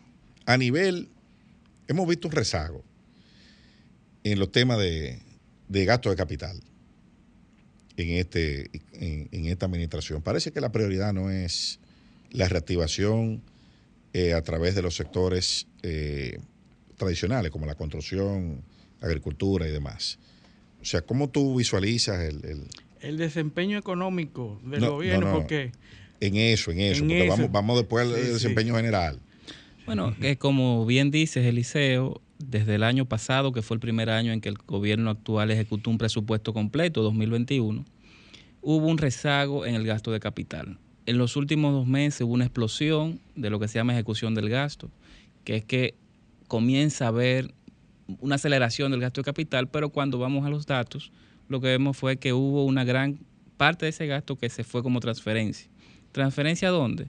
a otras unidades de gobierno. Es como que el gobierno central, que es el que estamos viendo, le manda transferencia de dinero para gasto de capital a ciertos fideicomisos que están llamados a hacer obras infraestructura en algún momento, a las EDES, a la CAS, a las CORAS, entre otras instituciones. Entonces, todo ese gasto de capital fue realmente, o una gran parte de ese gasto de capital de noviembre y diciembre, fue realmente transferencia. Ahora bien, ¿cuál es el problema? Que este año vamos por menos, por alrededor de un tercio del gasto de capital presupuestado para el año completo y ya vamos por el mes, eh, mitad del mes 8. Entonces hay que acelerarlo bastante en lo que queda de año, los últimos quizás tres o cuatro meses del año, y es algo que no pasa de la noche a la mañana. Tiene que hacer un proceso de licitación, unos procesos de compra, tienes que tener el código SNIP, que es el código para hacer obras de infraestructura. Y eso no se tiene, o no necesariamente se tiene eh, de un día para otro. Quiere decir que esa estrategia de, al no estar capacitados de ejecutar esos gastos de capital, la estrategia de hacer transferencias a fideicomiso, en donde tú no necesitas ejecutarlo, sino transferírselo para que esos fideicomisos lo ejecuten en su momento, ¿verdad? Eso está correcto, eso es, eh, factible, o sea, eh, da buenos resultados, porque lo que, lo que vemos es como que el gobierno resuelve la no ejecución de los gastos de capital, se lo pasa a un fideicomiso para que el fideicomiso lo ejecute a su forma, a su, a su manera o, bajo sus propias eh, normas. Eh, ¿es, ¿Es correcto? ¿En qué afecta la ejecución presupuestaria esta, esa medida? Depende de lo que se quiera hacer con el gasto de capital. Si lo que se quiere es tener una herramienta para promover el desarrollo de la sociedad dominicana, sobre todo de aquellos municipios y provincias menos avanzadas, resolver el problema de infraestructura que tenemos en República Dominicana, eso no lo resuelve. ¿Por qué? Porque son transferencias que están ahí en una cuenta y en algún momento se van a ir ejecutando, no sabemos cuándo. Ahora bien, si lo que se quiere es decir que hubo una ejecución acelerada del gasto de capital, bueno, contablemente se hizo, pues fue una transferencia. Sin embargo, no fue algo que se vio a nivel tangible en cantidad de puentes, cantidad de paradas del metro, cantidad de caminos vecinales asfaltados, eh, ampliación de carreteras, etcétera, etcétera.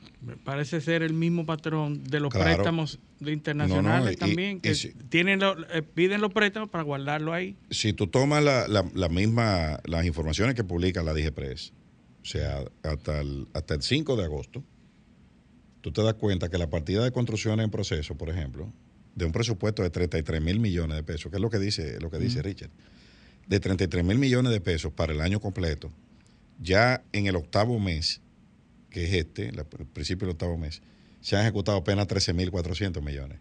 Es un poco más de un tercio. Exacto, un poquito más de un tercio. Entrando ya al segundo, o sea, concluyendo el segundo tercio del año. Eso tuvo un rezago importantísimo eh, eh, eh, ahí.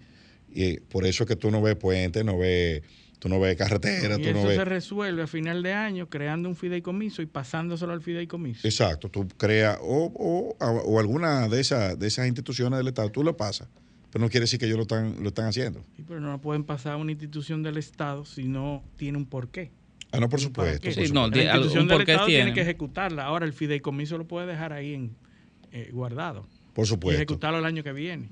Bien, y, y, y cómo, vamos a ver una cosa el, tema de la, del, crecimiento económico, ¿cómo tú, eh, tu posición de experto, valoras el, crecimiento eh, y la composición del mismo? ¿Cuáles sectores son los que están eh, siendo beneficiados? ¿Cuáles están rezagados?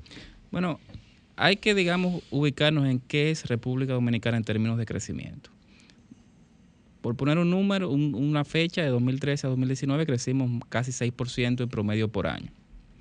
O sea que fuimos quizás el país que más creció en América Latina en cada uno de esos años y uno de los que más creció a nivel mundial. Ese mismo patrón lo teníamos de 2005 a 2011. Y previo a la crisis de, de lo tuvimos en los 90. O sea, somos un país que crece, que crece de manera regular. Sin embargo, 2020, por el tema de la pandemia, decrecimos en 6.7%, una de las caídas de crecimiento más grandes. En 2021 nos recuperamos y ya crecimos alrededor de 12.3%. en 2022, dado que crecimos mucho por el rebote económico de 2021, el crecimiento por definición va a ser menor. ¿Por qué? Porque la base de comparación es mucho más alta. Para este año estamos en enero-junio alrededor de 5.3%, yo creo que es muy bueno. Eh, sin embargo, hay que ver cuáles son, como bien dice Eliseo, esos sectores que están generando mayor crecimiento. Y es básicamente el de hoteles, bares y restaurantes. eso viene muy atado con la recuperación del turismo y también con la recuperación del comercio de bares y restaurantes de, de las grandes urbes, sobre todo considerando que ese era un negocio que no se había recuperado en los primeros tres o cuatro meses del año pasado Entonces estamos viendo un rebote también muy rezagado de esos sectores. Por el nivel de comparación. Por el nivel de comparación. Ahora bien, con el turismo pasa igual, pero el turismo sí se ha ido recuperando. Entonces digamos que hay un crecimiento orgánico bastante importante. Me preocupa eh, que en enero-junio el crecimiento acumulado de la construcción, que es un sector bastante importante, tanto por la cantidad de empleos que genera como por la cantidad de insumos que demanda de toda la economía, está creciendo apenas 2%.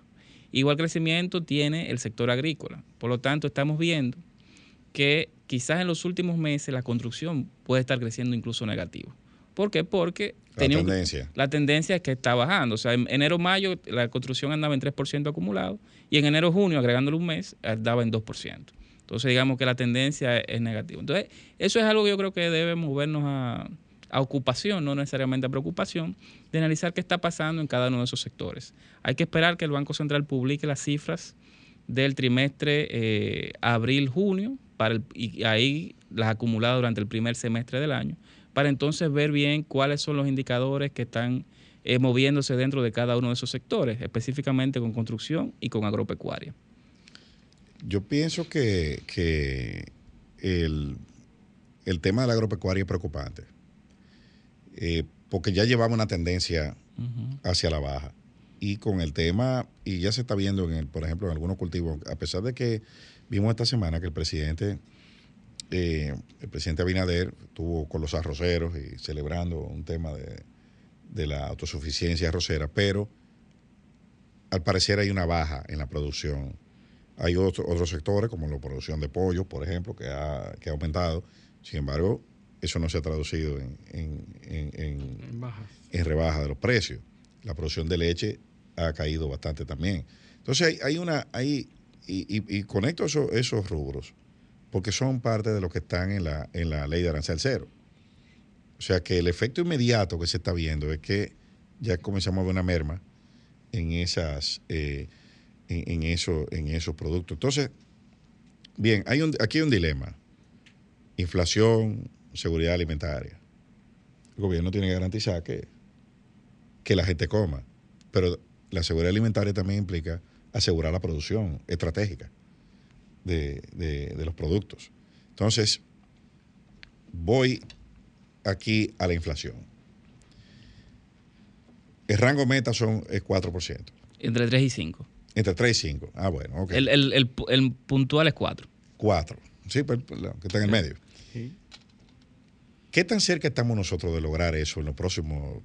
Eh, eh, este año sabemos que no, pero eh, de acuerdo a los, a los pronósticos que hay en los mercados internacionales y demás, ¿tú crees que es factible que el año que viene nosotros logremos...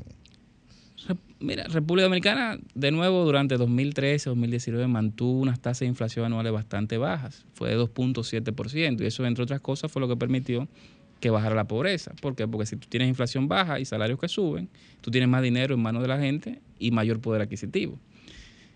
Con estos niveles de inflación, que no los veíamos quizás desde 2008, 2007, lo que estamos eh, percibiendo es que ha sido más persistente de lo que se pensaba originalmente. O sea, quizás para esta fecha nadie hubiese visto hace un año que iba a haber una inflación casi de dos dígitos sobre de cuándo va a bajar alrededor del 5%, eh, quizás dentro de 12 meses, quizás dentro de 15 meses, porque ya para fin de año faltan apenas eh, 4 o 5 meses para los datos de inflación. Y eh, lo que se ve es que va a quedar alrededor de, de 8, 8,5%. Estamos actualmente en 9.43%, eh, es un número que se ha mantenido más o menos igual en los últimos dos o tres meses. Por lo tanto, uno podría pensar que la inflación ha hecho algún más o menos como una especie de pico y está en un periodo de meseta, pero eso tiene detrás que desde marzo el gobierno congeló los combustibles y eh, paró los aumentos de la electricidad, lo dejó hasta el aumento de abril. Entonces, digamos que ahí eh, hay una hay presiones inflacionarias que no se están trasladando al consumidor final y por lo tanto la inflación no aumenta. Ahora bien, el hecho de que la inflación en el futuro sea menor no implica que los precios van a bajar, sino que van a subir menos. Exacto. O que al menos... Eso, eso, es bueno que tú lo puntualices. No es que va a bajar, es que no van a seguir subiendo a la velocidad, a la velocidad que, está. que, está, que subieron. Sí. Y cuando yo digo esto, no me refiero a que todos los productos van a subir de precio o van a seguir subiendo de precio, no. Son 364 bienes y servicios que se toman como base para calcular la inflación. Hay una canasta de bienes de ese tamaño. Y de ahí una parte puede bajar, una parte puede subir mucho, una parte puede quedarse más o menos igual. Pero en promedio, cuando hablamos de que la inflación va a ser de 5 dentro de 15 meses aproximadamente, lo que podemos ver es que los precios de esos 364 bienes como conjunto van a subir un 5%, no van a subir un 9,5% como estamos viendo ahora. Lo otro que me preocupa de la inflación es que golpea o ha golpeado más a los sectores más populares. Cuando uno divide por quintiles, que son grupos de 20% de la población, los dos quintiles de menos ingresos o más pobres son aquellos que tienen inflación superior al 10%. Mientras que los dos quintiles de mayor ingreso o más ricos tienen inflaciones de 8,5, es decir, que está por debajo del promedio nacional. Los quintiles más pobres están por encima del promedio nacional. Entonces, digamos que eso impacta en que, en que incrementa la desigualdad de ingresos en República Dominicana. Es decir, que está afectando más a los pobres la inflación que a los que a la clase media alta. Sí, pues está concentrada en alimentos, básicamente. Alimentos. Eh, eh, eh, sí, pero hay más inflación, aunque esté concentrada en alimentos. Quiere decir que es hay más inflación, los precios están más altos para la clase baja que lo que están para la clase media. Sí, porque la clase baja destina una mayor proporción de sus ingresos a alimentarse y por eso lo impacta más. Eh, y también porque la energía ha aumentado más proporcionalmente o como porcentaje para los hogares que menos consumen, que tienden a ser los más pobres. No, y, según la, encuesta en Hogar 2018, no sé si se han publicado eh, la, la, versión siguiente, eh, menos del 20% de la población dominicana compra en supermercados. Es así. Casi 67, 68% compra en colmado, que es donde están los precios más caros. y por eso por eso que yo veo que esa propaganda que hace que hacen muchos defensores de esta administración, el pollo está a 80 en el supermercado X, pero el, pobre no compra ahí, el pobre compra, compra en el colmado. Eh, eh, día a día claro, pues el colmado que está el cuaderno donde, donde fíjan. Y, analizando la gestión, todos eh, las declaraciones políticas, dice, bueno, eh, el problema no es el gobierno, el problema es la inflación externa, la guerra de Ucrania, la guerra, los factores externos. ¿En qué medida esta situación local está eh, impactada por factores externos? Es decir, ¿se corresponde ese, ese impacto al impacto local o se está manejando bien localmente? Porque yo estoy viendo eso que tú mencionas, de que el gobierno está absorbiendo los costos eléctricos, los combustibles. Hay una cantidad de cosas que el gobierno va está asumiendo, pero de algún sitio tiene que salir. Me recuerda Free Lunch de Milton Friedman. No hay almuerzos gratis. Mira, eh, sobre la primera parte de tu pregunta, eh, José, yo entiendo que, eh, Luis, sí. perdón, eh, yo entiendo que sí hay un componente externo en todo esto, pero la guerra de Ucrania fue en febrero que inició. O sea, antes de febrero, el año pasado, teníamos un problema de inflación. ¿Cuánto, ¿De cuánto fue la inflación el año pasado? Alrededor de, de y medio. Ocho y medio, o sea, lo mismo que ahora, sin guerra de Ucrania. Sin guerra de Ucrania. Entonces, eso, es, eso es una situación, eso es una situación que nos hace a nosotros pensar que sí, que es cierto, hay un componente externo, pero tampoco hay que maximizarlo. ¿Qué ha sucedido? Que en un momento había una presiones externas de, importaciones, sobre todo, que estaban saliendo muy caras. Y es cierto, la inflación que vimos el año pasado tenía un componente que era importado. Sin embargo, ya vemos que es se ha trasladado también a los componentes de, de precios que son netamente de República Dominicana. Antes, por ejemplo, la inflación eh, de bienes transables, que es como se llaman, era casi dos veces o el doble de la inflación de bienes no transables, que eso es lo que no se pueden importar ni exportar. Ahora es solamente 1.2 veces. O sea que ya estamos viendo una igualación de los dos índices de inflación. Eso es por un lado. Por el otro, ¿de qué hacer? Muchos países lo que están haciendo es eh, reduciendo impuestos, subsidiando, manteniendo fijos precios de utilidades como electricidad y el agua, dando vouchers, eh, haciendo o, eh, estampillas, stamps, o están haciendo eh, transferencias no condicionadas, estilo las tarjetas que dan acá. ¿Cuál es la situación con eso? que en República Dominicana ciertamente el pacto eléctrico decía que había que haber que, que debíamos hacer un aumento de la tarifa durante los próximos seis años. Sin embargo, el pacto no decía en qué proporción debía aumentarse cada cierto tiempo. La decisión de aumentarlo en un 30% en promedio desde octubre del año pasado, noviembre del año pasado, hasta abril, yo creo que fue muy violenta. ¿Por qué? Porque eso era un componente que se iba a traducir no solamente en, dinero que pagan los hogares dominicanos, sobre todo los más pobres, sino también que iba a impactar en la cadena de costos de muchos eh, microemprendimientos, salones de belleza, colmados, que utilizan energía eléctrica como una, como una base de, su, trabajo, de su vital.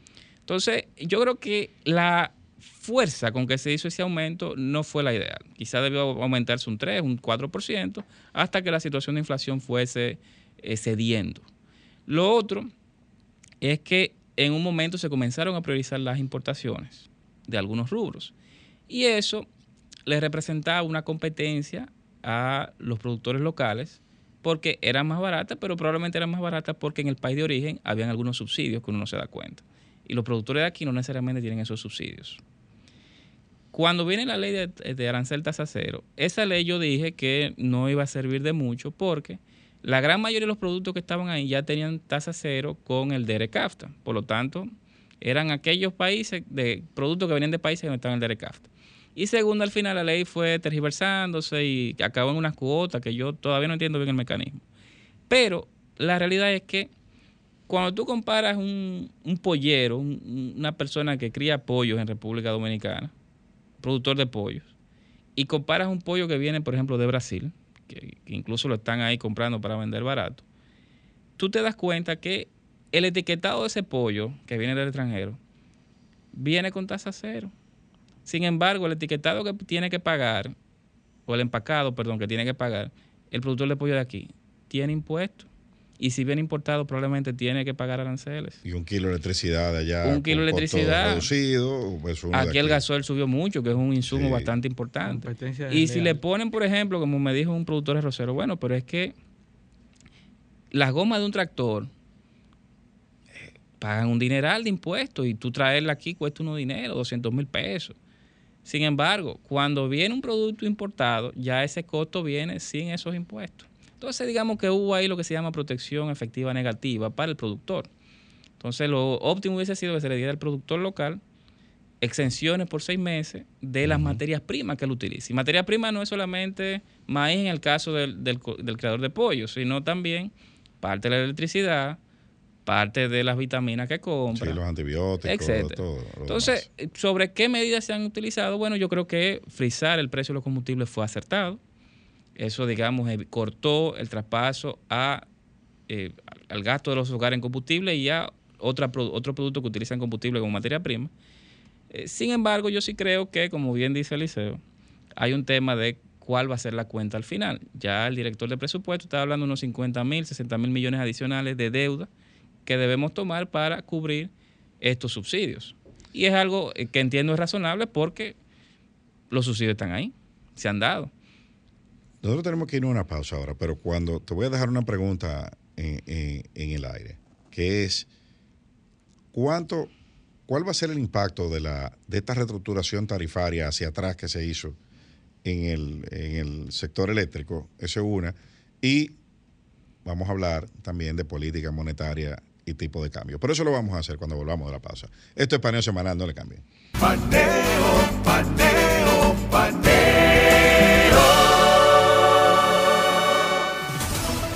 Sol 106.5, una estación del grupo RCC Miria. Continuamos en Paneo Semanal por esta Sol 106.5 FM y también en YouTube, en nuestro canal Paneo Semanal y en el canal de Sol 106.5, así como en otras redes sociales, Instagram, Facebook y Twitter, Paneo Semanal. Entonces, quedamos, ¿cuánto nos cuesta esa ese tema de la, de la luz, ese tema, este paquete de subsidios, porque vivimos en una república subsidiada ahora. Eh, y también, como eh, dije antes de, irnos a la pausa, política monetaria, tipo de cambio.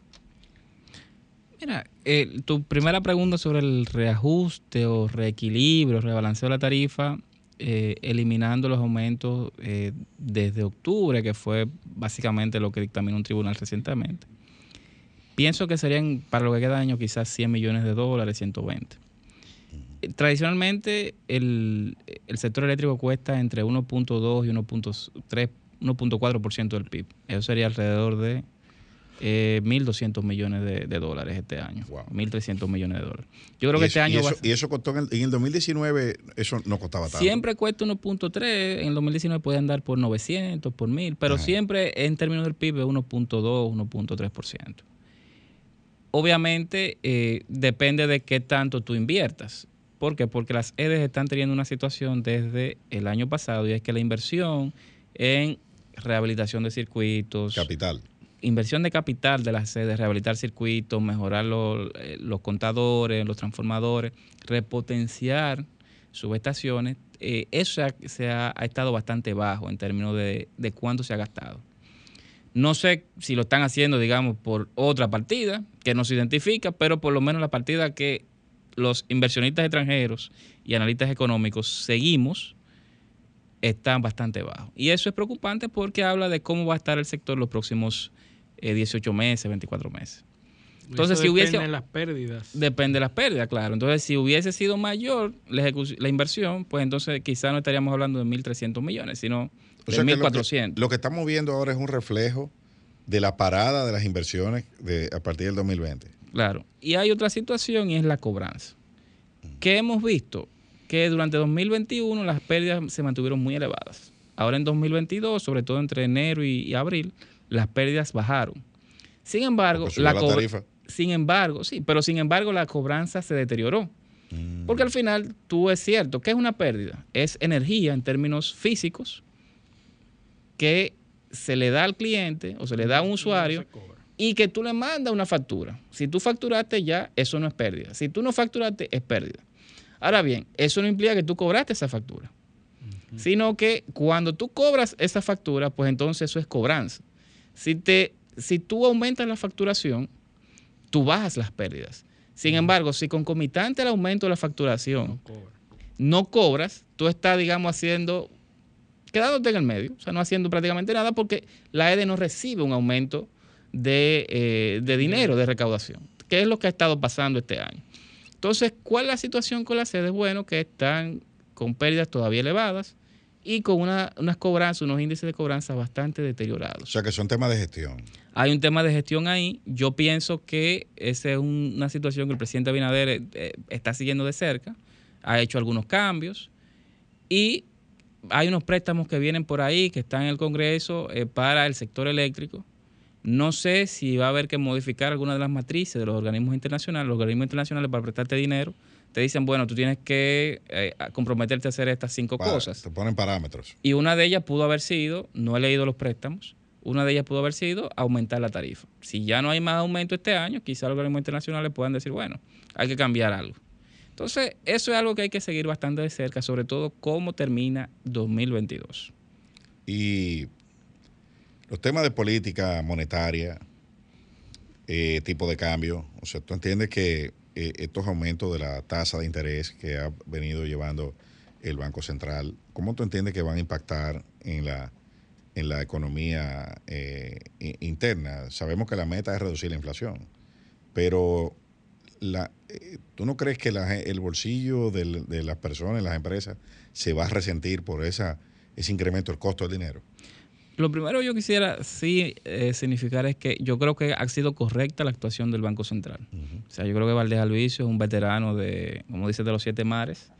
Tiene 24 años como gobernador. Cinco presidentes. Cinco presidentes. Y yo creo que es una persona bastante experimentada para momentos como este. El efecto HBA. El efecto HBA o la regla HBA. Y yo pienso que ha sido correcta la actuación del Banco Central. Sobre los aumentos de tasa de política monetaria, eso lo que hace es que incrementa, si aumenta la tasa de política monetaria, manda una señal y todas las tasas de la economía, todas las tasas de interés comienzan a subir. Tanto de préstamos, que son las activas, como de certificado de inversión y cuenta de ahorro, que son las pasivas. ¿Qué sucede? Que inevitablemente, cada vez que un préstamo se le revise su tasa de interés, va a tender al alza. ¿Por qué? Porque estamos en un momento en que la tendencia es que las tasas de interés suban. Y eso implica que el que va a tomar un préstamo nuevo lo va a pensar dos veces, ya sea para comprar una casa, para montar un negocio, para comprar un carro, para consumo personal. Y también implica que las empresas, cuando les toque revisión de tasa de interés de sus préstamos, van a recibir un aumento de su cuota. Y eso, obviamente, es menos dinero para inversión, para hacer otros gastos que quizás son bastante necesarios. Qué bueno hay en esta circunstancia que muchas empresas y personas tomaron préstamos durante la pandemia a tasas bastante bajas y esas tasas están fijas por tres años en algunos casos. Y esos tres años comienzan a cumplirse en mayo del año que viene. Después de ahí va a haber un grupo que le va a ir subiendo la tasa, pero la gran mayoría todavía va a estar fija hacia final de 2023. Entonces digamos que ese golpe o, esa, o ese impacto de los aumentos de tasa de política monetaria en un sector importante de la población se va a comenzar a sentir a final del año que viene. Y el asunto preocupante de que todos, todos esos déficits se están cubriendo con préstamos internacionales. A la población le preocupa que el país siga endeudándose, endeudándose, endeudándose, sobre todo cuando ya los niveles anteriores ya se hablaba de que eran alarmantes, algunos decían no, son correctos, todavía podemos, pero ahora vemos que todo se está cubriendo con préstamos internacionales. ¿Cómo es ese nivel de endeudamiento? ¿Cómo se califica? Mira, yo creo que eh, esa filosofía o esa narrativa de que en el pasado estábamos en una situación de endeudamiento insostenible, que el país estaba quebrado, todo eso se ha demostrado, el tiempo ha demostrado que era falso. República Dominicana durante la pandemia en 2020 perdió 2.5% del PIB en recaudación y tuvo que aumentar su gasto en 2.5% del PIB, lo que equivale a que tuvo un deterioro de su déficit de 5 puntos. Eso es altísimo. Y aún así, a República Dominicana en 2020 y 2021 le prestaron dinero, en 2022 le prestaron dinero. Entonces, digamos que el país ni estaba en quiebra, ni tenía un nivel alarmante de la deuda. Ahora bien, un país no puede toda su vida vivir en déficit fiscal. Y lo ideal es que los déficits fiscales fueran bajando a medida que corre el tiempo. El año pasado, estábamos saliendo de la pandemia, hubo que hacer un gasto bastante importante en vacunas. El déficit fue alrededor del 3% del PIB. Era alto para los parámetros previos. Este año ya estamos viendo que por subsidio, entre otras cosas, va a ser de 3.5% del PIB. O sea que el déficit este año va a ser mayor que el año previo y que los años anteriores, salvo 2020. Entonces, son situaciones que van acumulando, acumulándose para incrementar la deuda. ¿Qué es lo que sucede? Que el Producto Interno Bruto Dominicano se recuperó en 2021 y comenzó, ha seguido subiendo en 2022. Como eso sucede, como eso pasa, cuando uno mide la deuda contra el PIB, se ve que, que bajó versus 2020. En 2020 el Producto Interno Bruto Dominicano cayó, colapsó por la pandemia. Entonces ese denominador se ve mucho más pequeño y por lo tanto aumentó la deuda contra el Producto Interno Bruto, contra el PIB. Eso ha ido corrigiéndose y ahora está bajando. Yo creo que eso no es un motivo de celebración. Porque son causas que no tienen que ver eso Fue, eso fue un titular esta semana. Sí, eso, yo creo que eso hay que verlo con ojo porque no es, o sea, obviamente que crees que el PIB es muy bueno, que se recupere el PIB todavía mejor, pero la deuda sigue acumulándose. O sea, no es tampoco que que estamos viendo una reducción de la deuda en cantidad de dólares de lo que debemos. Y ha habido una tendencia en los últimos dos años de incrementar la deuda en moneda extranjera, sobre todo deuda en dólares. ¿Por qué? Porque es deuda que se puede conseguir más fácilmente. Te va a los mercados internacionales y fácil le prestan 1.500 millones de dólares en bonos, bonos soberanos. Y eso ha ayudado a compensar la caída de otras fuentes generadoras de divisas, como la hubo en 2020 y 2021. Turismo, exportaciones, eh, zonas francas, etcétera. Entonces, yo creo que la cosa a nivel de deuda, la deuda es sostenible, fue sostenible en 2019, fue sostenible en 2020, 2021, es sostenible hoy. El país no está quebrado, no estaba quebrando antes, no está quebrado ahora. Sin embargo, eh, con el tema de la deuda sí hay que comenzar a ver cómo pueden irse ajustando esos déficits fiscales. Antes teníamos déficit en 2.5, este año lo vamos a tener alrededor del 3.5 del PIB. Quizás el año que viene podamos hacer una corrección y bajarlo de 3. que sería, digamos, lo ideal, y de ahí comenzar a, a una ruta descendente. ¿Y cómo tú bajas el déficit?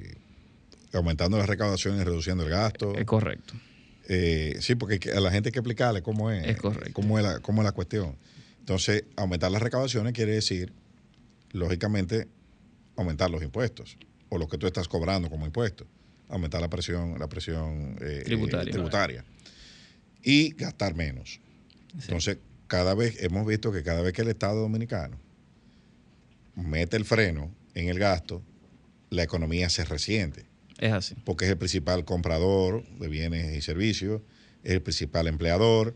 eh, entonces, ¿por dónde tú vas a cortar? ¿Vas a cortar? va- ¿No vas a contratar bienes y servicios? ¿O vas a contratar menos? ¿Tú vas a cortar personal? ¿O vas a, vas a cortar los planes, los planes de, de ayuda? En O un sea, año preelectoral. En un año preelectoral, difícil. Mira, yo aquí, aquí yo quisiera ser lo más objetivo que yo puedo ser. No hay una respuesta fácil para eso. O sea, hay eh, aves peregrinas que a veces dicen, o que dijeron en un momento que se podían cortar 100 mil millones de gastos. Ah, no, no. Que se podía cortar 150 mil millones de gastos. Eso no pasa. ¿Por qué? Porque el presupuesto de República Dominicana es bastante rígido. Rígido en el sentido de que aquí se, aquí se gasta poco en comparación a otros países. ¿Por qué? Porque se recauda poco dinero. Había una partida de, de- de esas aves peregrinas que se reunieron en una manada a escribir un plan de gobierno. Eh, Ah, no, eso lo dijiste. eh, sí, no, no, yo sé, pero yo lo he leído. Eh, dijeron, decían aquí, hay- había una partida, decía dispendio, se llamaba. Sí, gasto en dispendio y, y corrupción y qué yo qué cosa. Le pusieron unos nombres y había uno, hay un cuadro con unos estimados, ciento, creo que eran 158 mil millones de pesos, que se decían aquí que se dispendiaban, se iban en botella, se los robaban. Bueno, porque ahora resulta que se gasta más en todo eso. Se gasta más y realmente, y realmente, República Dominicana es de los países que menos recauda en proporción de su economía de América Latina. Como tú no recaudas tanto dinero, tú no tienes mucho dinero para gastar. Eh, obviamente en términos eh, proporcionales. Al tú no tener mucho dinero para gastar, tú tienes una camisa de fuerza con el gasto. Esto no quiere decir que no hay gasto superfluo, que no hay grasa por donde cortar, que tú no tienes partidas que son realmente abultadas, que no hay corrupción. Eso no quiere decir eso. Ahora bien, yo creo que hay que hacer como sociedad un ejercicio bastante serio y reconocer primero que el Estado gasta mucho en bienes y servicios, en compras, sí la gasta. Pero ¿cuáles son esas compras? Bueno, insumos para el sector salud, insumos para el sector agrícola y sobre todo vía el INAVIE, que, eh, que da desayuno, merienda y almuerzo a un grupo de niños, 2.5 millones de niños, y también provee uniformes y útiles escolares para esos niños. Es un programa del gobierno. Eh, la empleomanía del gobierno, sí es verdad, se puede, yo creo que hay, hay, hay ahí por donde cortar, pero eso no es tanto en términos comparativos. ¿Por qué? Porque la mayoría son o médicos, enfermeras, profesores, militares y policías.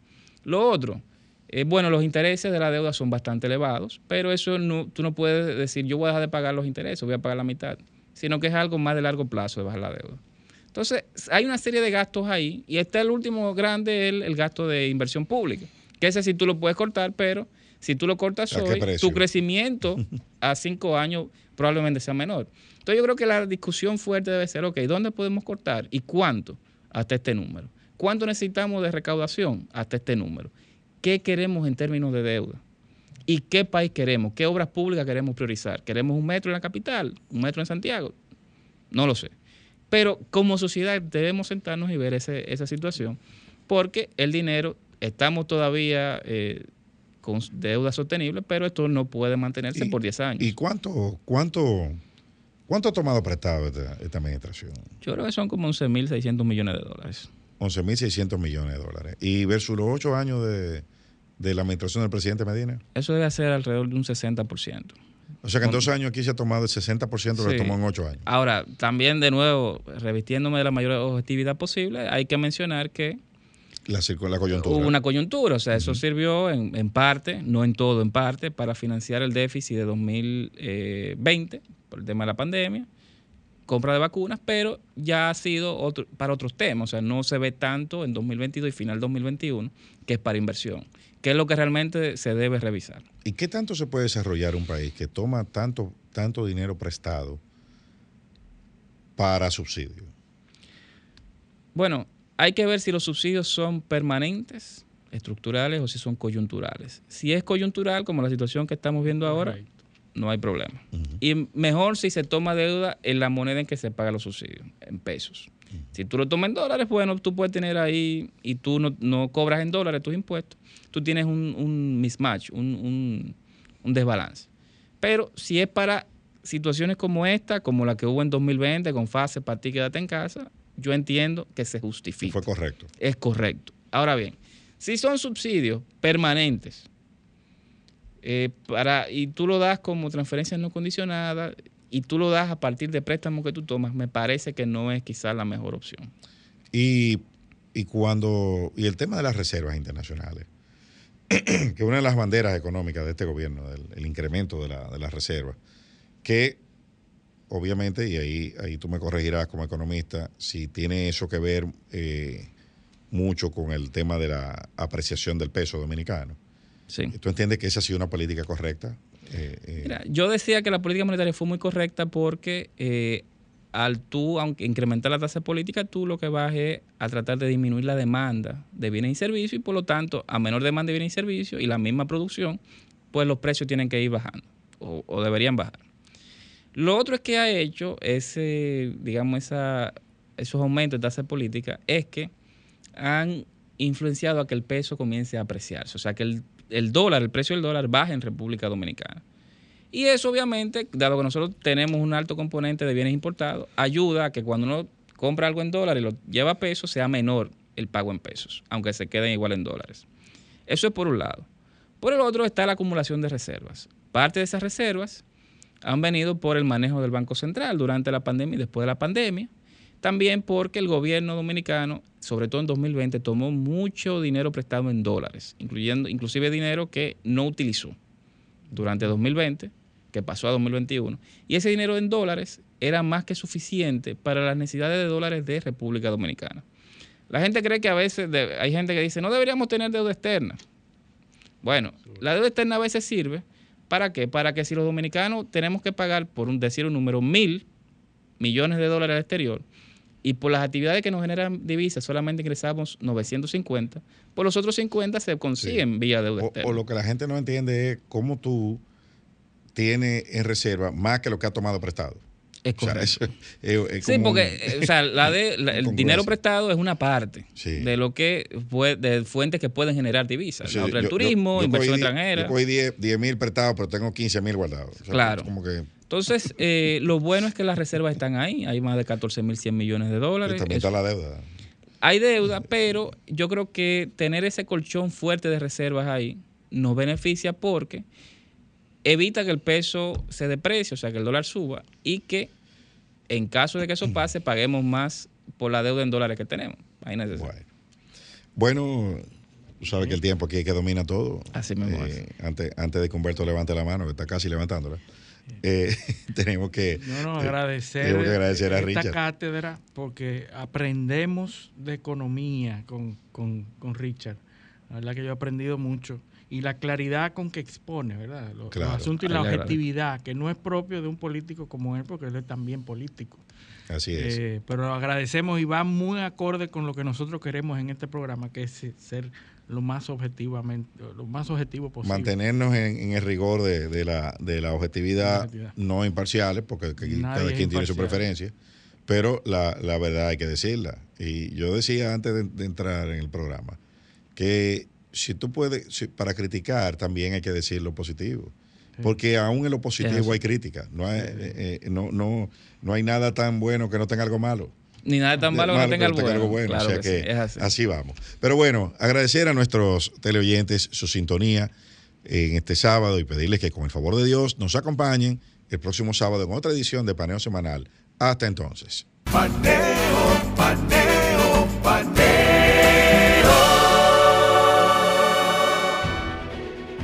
Sol 106.5, la más interactiva. Una emisora RCC Miria.